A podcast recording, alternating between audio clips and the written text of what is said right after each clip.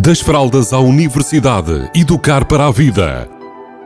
Uma rúbrica sobre parentalidade que lhe proporcionará caminhos para melhor entender a criança ou jovem. Das fraldas à universidade, educar para a vida. Uma rúbrica de Filomena Serrado.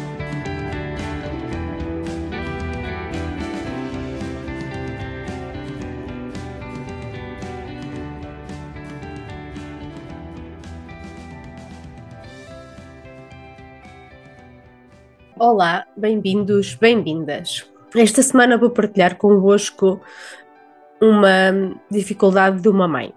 Uh, a pergunta dela era: o meu filhote tem que tem entre um e dois anos uh, tem muitos dias que grita bastante, que está sempre aos gritos e que, tá, e que é difícil de, de controlar ou de minimizar.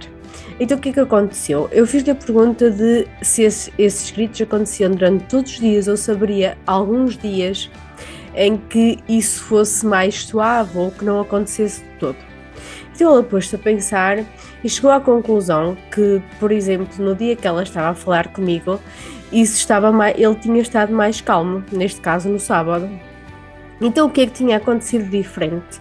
O que tinha acontecido diferente é que ele tinha tido uma presença em ligação mútua com a mãe. Ou seja, muitas vezes a mãe iria trabalhar ou tem que dormir mais cedo porque de manhã levanta-se bastante cedo para trabalhar e a criança fica com o pai.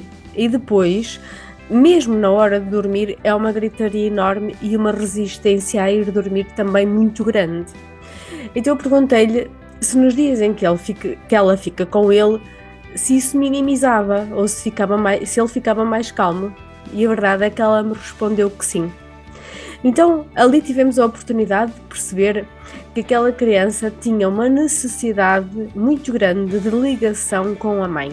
Ou seja, eh, ela, eu perguntei-lhe também depois da escola, ou depois de ir buscar a avó neste caso, o que é que ela fazia com ele e ela disse que ia para casa e começava a desenvolver as tarefas. Aquilo que eu propus e que eu vos deixo aqui nesta rubrica foi ela ir buscá-lo à avó e gastar ou investir tempo com ele de modo a que ele satisfaça a sua necessidade de ligação, para depois ver se ele ficava mais calmo, uma vez que já lhe tinha satisfeito a necessidade. E entretanto ela foi experimentar. Contudo, esta história, que é uma história verídica, pode servir de, de, ajuda a alguém que esteja a ouvir esta rúbrica e que, por exemplo, tenha dificuldade em pôr uma criança a dormir, porque ela grita muito, então perceber até que ponto é que a necessidade de ligação e pertença está satisfeita. E agora vamos cá perceber, às vezes as crianças podem ter a necessidade de ligação e pertença satisfeitas com a mãe, e terem insatisfeitas com o pai, ou seja, ter esta necessidade insatisfeita com o pai. Então é preciso observar e perceber o que é que pode estar por trás daquele comportamento de gritar de uma forma exagerada. E, perce e percebendo isso, podemos ir conseguindo colmatar as necessidades das nossas crianças sem, sem ficarmos furiosos ou até termos de usar uh, o nosso poder da autoridade para lidar com o comportamento era um bocadinho que eu vos queria deixar hoje, que era o que, é que será que pode estar por trás daquele comportamento desafiador? Que necessidade é que pode estar ali a ser hum, revelada e que eu se olhar só, só para o comportamento vai-me ser difícil entender? Será que é necessidade de ligação, como esta criança tinha? Será que é necessidade de mais controle e segurança? Será que é necessidade de reconhecimento ou de fazer coisas diferentes, de variedade. Então deixo-vos estas quatro necessidades para vocês observarem nas vossas crianças.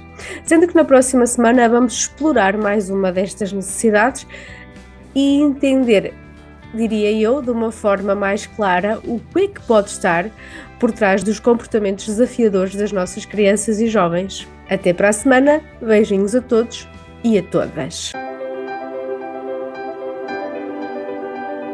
Das fraldas à universidade, educar para a vida.